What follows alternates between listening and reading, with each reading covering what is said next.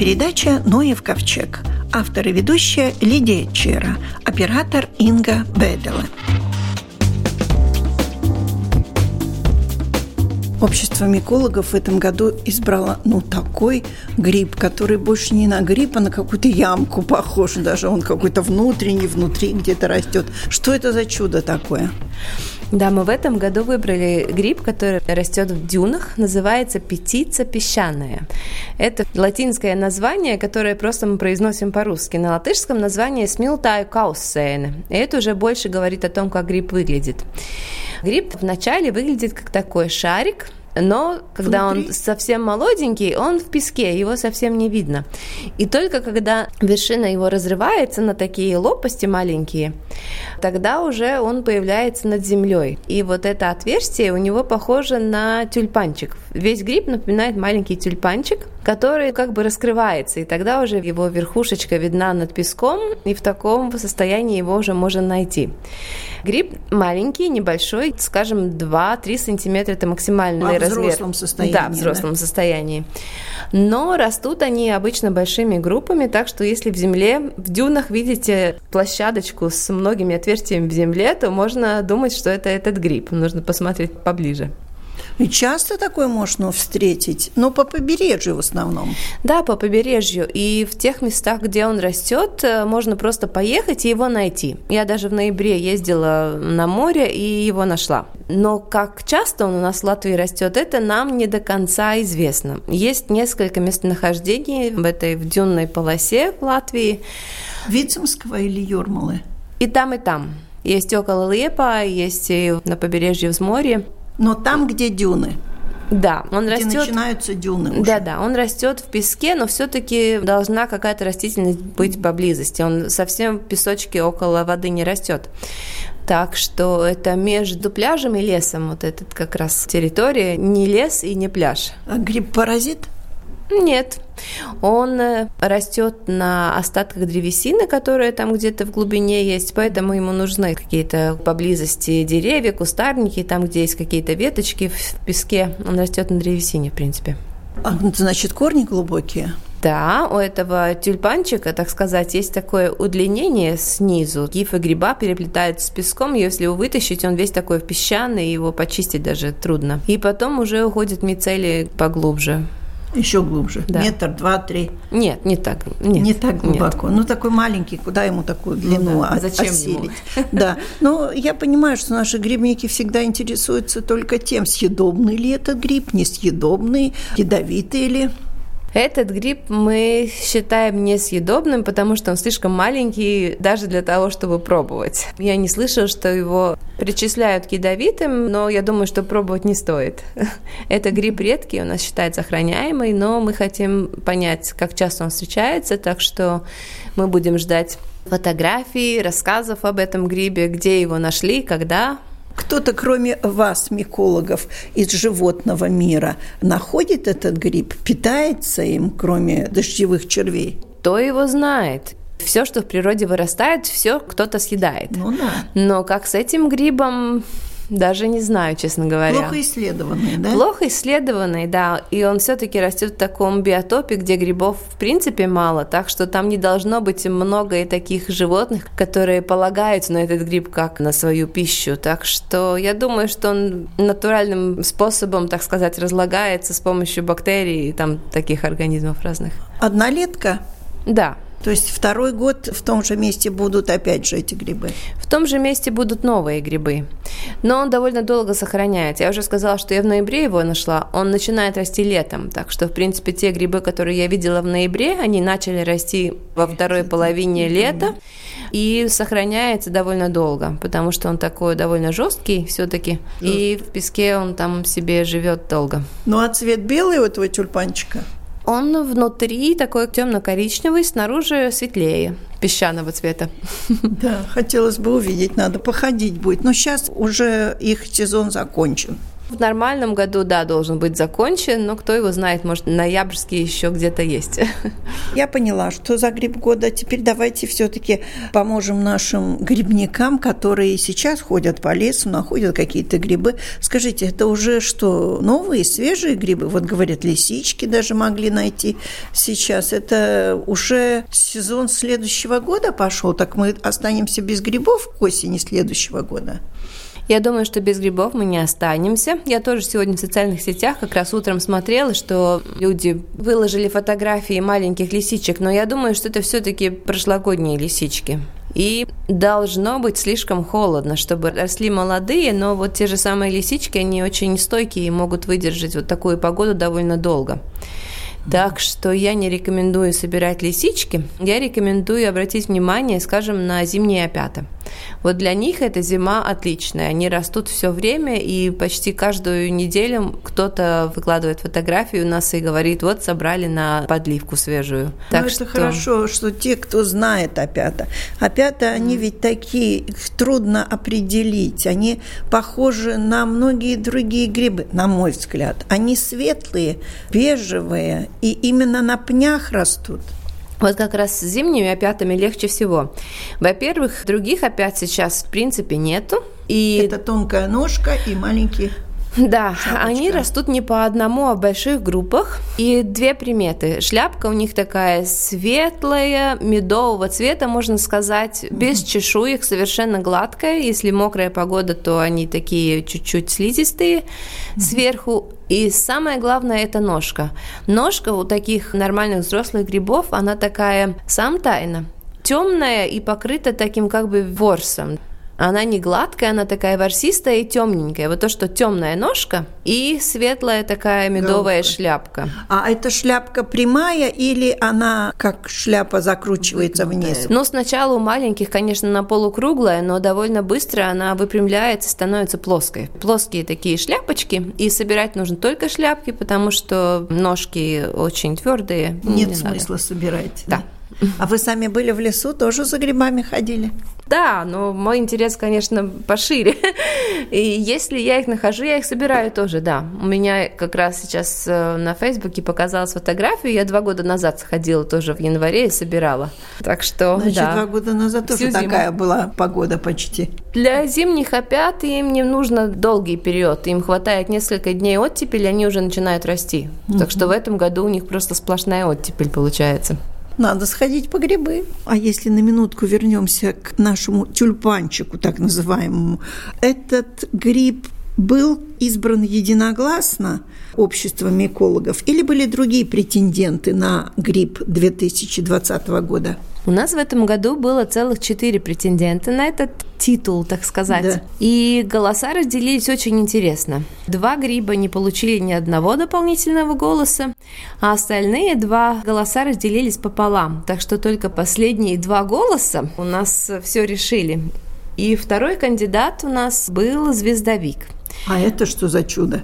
А «Звездовик» – очень интересный гриб, по-моему. Он относится к дождевикам – если наш песчаный тюльпанчик родственник сморчков и строчков близкий, то звездовик, он родственник дождевиков. И в центре у него такой кругленький шарик, в котором содержатся споры, и сам он по себе напоминает обыкновенный дождевик, к которому можно дотронуться, и тогда через отверстие выходит вот этот а, Дым. дымочек, да, со спорами.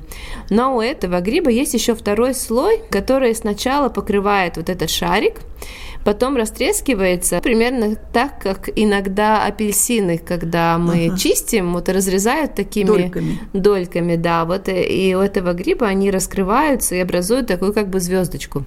Иногда эти дольки даже подгибаются под гриб и поднимают вот этот шарик со спорами даже наверх но не у всех видов. Но напоминает такую звездочку с шариком внутри. А увидеть его где можно?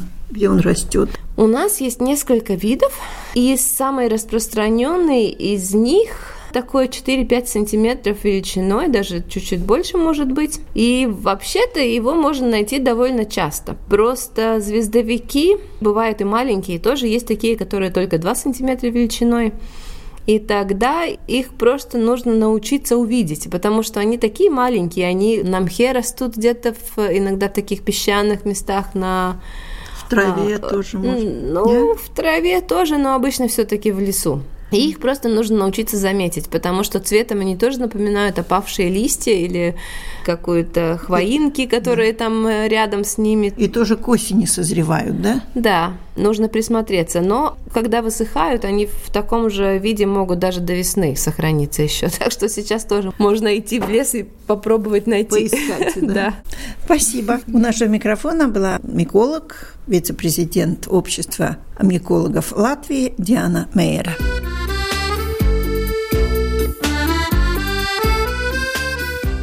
Основные критерии, которым должны соответствовать биопродукты, были сформулированы в Америке в конце прошлого века. При выращивании злаков, овощей, фруктов не используется никаких минеральных удобрений, пестицидов, гербицидов, антибиотиков и генных модификаций в семенах. С вредителями борются при помощи птиц, насекомых, ловушек, ультразвука и ультрафиолета. Посадка, прополка, опыление и сбор урожая производятся вручную. Биологически чистых животных выращивают только в стаде, которое питается естественными кормами, пасется на лугу, а не стоит в стойле. Лечат гомеопатией и фитопрепаратами. Антибиотики под запретом. Рыбу и морепродукты добывают непромышленным способом, ловят на удочку с очками вручную. При обработке биопродуктов используют традиционные нехимические способы – квашения, соления, сушения, вяления. Органические продукты можно подвергать вакуумной обработке или мгновенной заморозке, но нельзя консервировать. Запрещено добавление к биологически чистым продуктам химических красителей, ароматизаторов, усилителей вкуса. Упаковку производят из материалов для вторичной переработки – бумаги, стекла, жести – Срок хранения биопродуктов невелик – от нескольких дней до недели. Благодаря этим мерам в экопродуктах сохраняется больше витаминов и микроэлементов, чем в обычных. Они не оказывают вредного влияния на здоровье. Качество биопродуктов обязательно должно быть подтверждено сертификатами. Каждая страна имеет свои критерии и маркировки. Обо всем этом дискутировали участники компании «Биолодиски», проводимой Ассоциацией биологического сельского хозяйства Латвии, говорит руководитель ассоциации Густав Норкарклис разница между экологическими продуктами питания и биологическими продуктами питания есть или нет? Разницы нет, это просто название э, употребляется обществу как экологические продукты или биологические продукты. В Евросоюзе вообще есть очень много терминов. Эко, био, органик. Каждое государство выбирает свой термин. В документах у нас пишется биологическое хозяйство или биологическое сельское хозяйство. Конечно, можно употреблять и экологическое, нет разницы. У вас тоже свое хозяйство? Да, я имею свое хозяйство. Мое хозяйство находится в Латгалии, возле Калаб Калупского озера. Я там выращиваю очень много всякой продукции. Ну, что? В основном, конечно, мне скот, крупный рогатый. Потом я выращиваю овес, и еще разные зерновые. Которые идут на корм скоту? Корм на скоту и тоже продовольствие идет, как на питание. И третье, что я занимаюсь, э, выращиваю овощи. В основном тыква. Это очень большие площади тыквы где-то 5 гектаров. Вот это я произвожу в своей хозяйстве. Ну, конечно, еще картошка, морковка, как все хозяйства. Это многофункциональное хозяйство получается. Закрытого типа. Ну да, все у меня есть. И скот, и есть зерновые. Скот, значит, есть навоз. Да. Навозом вы э, удобряете землю. Да. Соседей нет вредных рядом, которые опыляют вот что-то. Том мне и повезло, что в наш э, новац, Варковас новац, Рожкалн пагоsts, вокруг почти все биологические хозяйства. Ну, в основном. Да. Очень редко которые у нас больше половины биологических хозяйств, и площадь даже больше, чем половины в нашем Новоте. Вы давно занимаетесь чисто биологическим хозяйством? Я сам, как у родителей, взял это хозяйство. Это я сам с 10 года занимаюсь как ну, вы, юридически, ну... а так уже с детства, конечно, с детства родители. То есть вы сельчанин, да, житель да. села, и поэтому вы знаете, что, как и откуда. Да. И считаете, что так можно выращивать? Ведь интенсивности там нет. Конечно, можно. И хороший урожай получается. Только сколько ты сам хочешь выращивать? Ну, если ты хочешь э, все время рекорды достигать, там, на максимум идти, ну, сколько долго так пройдешь? Я работаю совместимо, что было на долгое время. Я получаю поменьше урожай, но очень долго мне не надо снаружи удобрений, то и то, чтобы возобновить эти большие урожаи. Я работаю долговечно, чтобы моя почва, которая вся земля была чистая, плодородная, и я это все делаю так. У вас есть одно такое вот соглашение, вы поставляете тыкву угу. для переработки. Есть ли еще какие-то вот хозяйства, с которыми вы можете как-то коммуницировать? Три с половиной тысячи таких хозяйств в Латвии и каждый придумает, что производить, где потом сбыт этой продукции. Конечно, есть я для детского питания произвожу, скот идет на мясо продается, зерновые продукты на, на пекарни. Ну, это каждое хозяйство выбирает свой путь, что он выращивает, что он умеет и что хочет. Наверняка у всех биологических крестьян есть свои проблемы. Может, назовете парочку? Проблемы? Проблемы у каждого, конечно, есть. Как развить свое хозяйство, как получить получше качество продуктов, это образование, это все ощущение. Что, как делать, что правильнее. Конечно, есть конкуренция. Мы тоже хотим лучше урожай, лучше качество. Ну, эти основные. Конечно, основная проблема – это такое непостоянство, что в нормативных актах от государства изменяются налоги. Ну, эти тоже проблемы, конечно, идет каждый год меняется. Ну, нет такой стабильности на долгое время. Ну, эти главные проблемы. А есть какая-то возможность все-таки сейчас законодательно подтвердить то, что если те, кто опыляют свои поля, чтобы они во всяком случае не делали это в какие-то определенные сроки? Когда ну, наиболее уязвимы эти растения? Конечно, или... есть правила, есть правила, которые им надо соблюдать. Ну, эти правила ну, трудно сказать, как они соблюдают или проверяют, когда они опиливают, какую они используют химию. Есть и качественная, и некачественная химия. Ну, да. И во время, когда ветер сильный, поменьше. Конечно, это вопрос открытый, который надо говорить с обществом, с законодательствами, министерством и решить эти проблемы, чтобы меньше нанести вред природе, человеку и обществу все вместе. У вас мясной скот? Да, мясной скот, да. И куда мясо поступает? Как выгоднее рынок идет. Кто покупает, получит цену, туда и отправляю. И идет и в рынок Латвии, и за рубежом. Всякое идет. А стейки есть? Сам стейки нет. Есть хозяйства, которые выращивают и продают стейки. Можно, конечно, купить в Латвии. Есть в интернет-магазинах, э, можно заказать, и вам привезут домой стейк. И сам я даже заказал с другого хозяйства, потому что я такой большой скот не выращиваю до самого конца.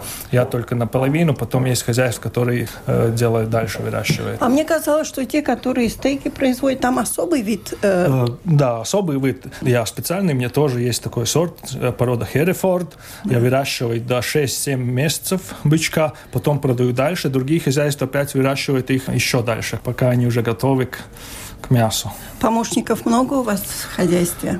Ну, есть два-три помощника, конечно. В есть. сезон? В сезон, да. Зимой меньше, ну, летом, конечно, намного. Пока тыкву все посадить, потом убрать, это очень, очень большая работа. Может, я что-то не спросила, но что хотелось бы сказать для людей, которые, может быть, хотят заняться биологическим ну, заняться, хозяйством? если кто-то хочет э, заниматься, конечно, в первую очередь это будет сложно. Вся документация, все проверки, это не очень просто. Но если это сделать два года, там уже, уже понимаешь, что и как делать, ну, это не так уж сложно. Главное думать, что производить, как работать, учиться, тогда ничего нет трудного. Принимаете гостей? Раньше принимали, теперь меньше принимаем гостей. Конечно, если кто-то хочет, может э, приехать в гости в наше хозяйство, и очень много их были, посмотрели, никаких проблем проблем можно. Посмотреть, поучиться, в смысле, конечно. не гостевой дом, я имею в виду. А, учиться тоже, конечно. Раньше мы тоже практиканты приезжали в наше хозяйство, потом уже как-то меньше. Теперь, если кто-то хочет, свободно можно приезжать и учиться. То есть эта отрасль биологического хозяйства в Латвии, ну, держится на уровне? Или ну, все-таки она прогрессирует, или... Прогрессирует. Площадь, которая получает сертификат биологический, возрастает намного больше, уже на 30 тысяч гектаров больше земли, хозяйств тоже больше. Это означает, что сельское хозяйство, вид сельского хозяйства биологическое развивается, идет в прогрессию. То есть вы оптимист? Конечно. Я не люблю, если христиане, очень много можно слушать, что плохо, все плохо, за молоко платят мало, это плохо, трудно.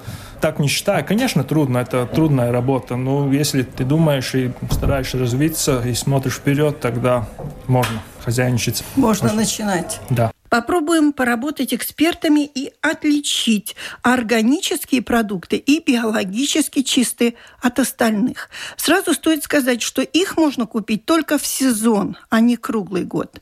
Овощи и фрукты не очень крупные, не одинаковые по форме. Фрукты обладают умеренным натуральным ароматом и ярко выраженным вкусом. Некоторые плоды с червяточинками, вмятинами. Органическое мясо более жилистое и темное по цвету. Органическая курица не крупная и с более массивными костями. Молочные продукты белые с желтоватым оттенком. Хранятся 3-5 дней. Соки не яркого цвета. Первого отжима. Вот так.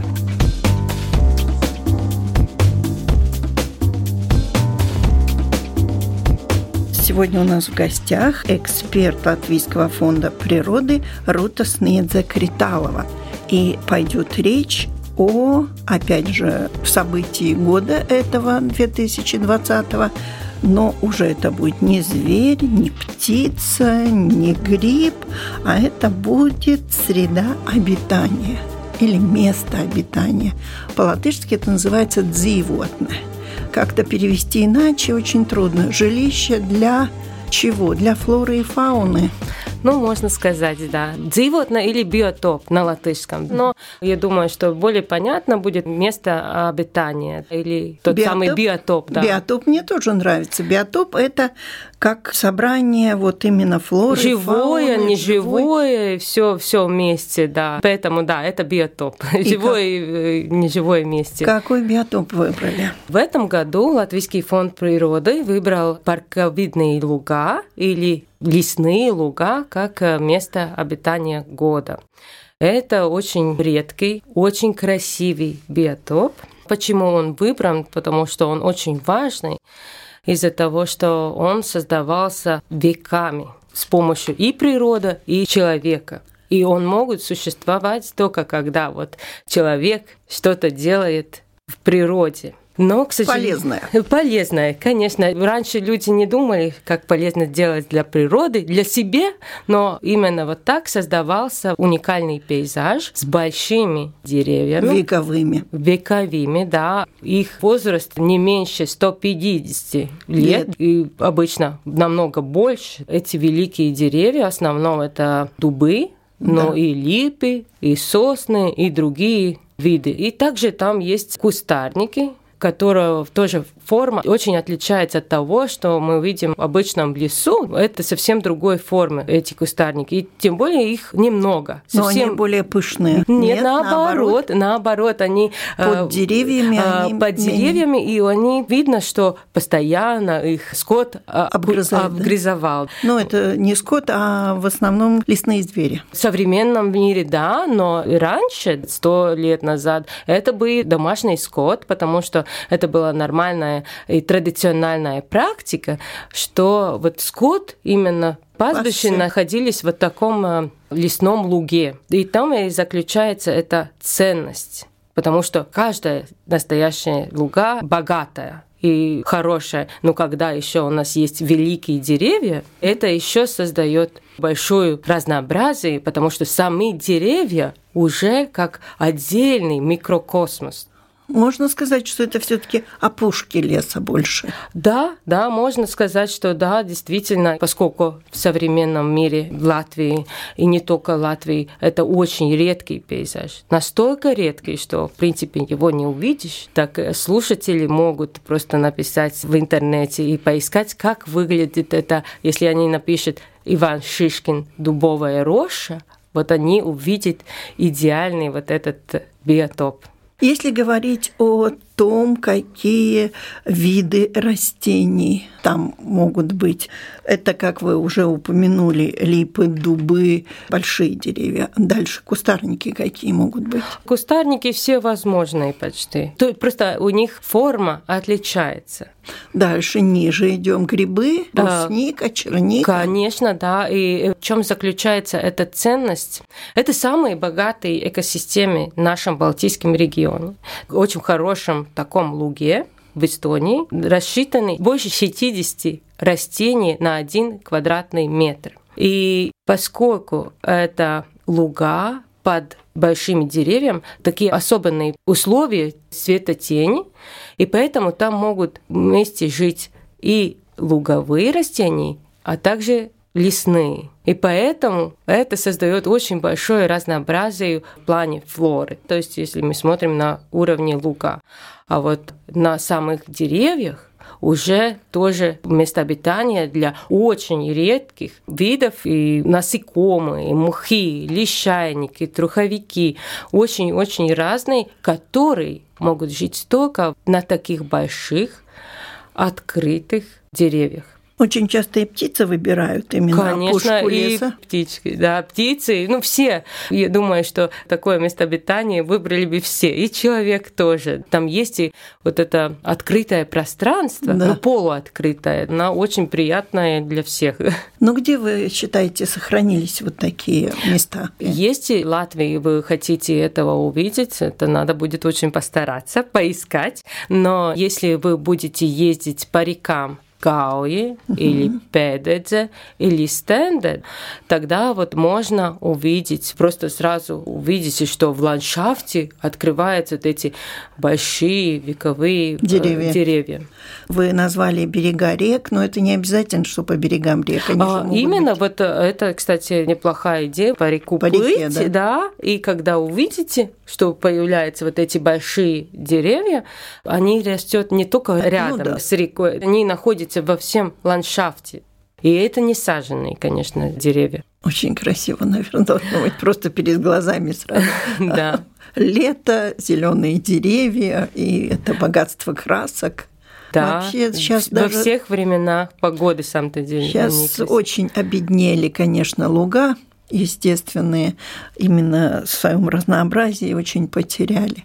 Как вы считаете, с чем это связано? Конечно, это связано с нашим образом жизни, во-первых. Но да, даже потому в глубинке где-то. Даже в глубинках, потому что человек выбирает самый легкий путь, а такие настоящие луга, они бедные по сути своей, там не такую массу мы можем получить сена, например, как посеянных, культивированных лугах, местах, лугах, да. да, которые, в самом-то деле, даже не луга. Но вот настоящие луга очень мало у нас, они у нас один процент, но вот эти парковидные луга, они еще намного, намного меньше. Реже, И можно Реже, встретить. да. Поэтому у нас экспертов, когда мы ищем вот этих биотопов, у нас уже такие критерии, что сейчас мы смотрим, главное, чтобы было вот эти большие деревья. Они могут находиться даже уже сейчас глубоко в лесу, молодом. Например, вот лес сам по себе 70-60 лет,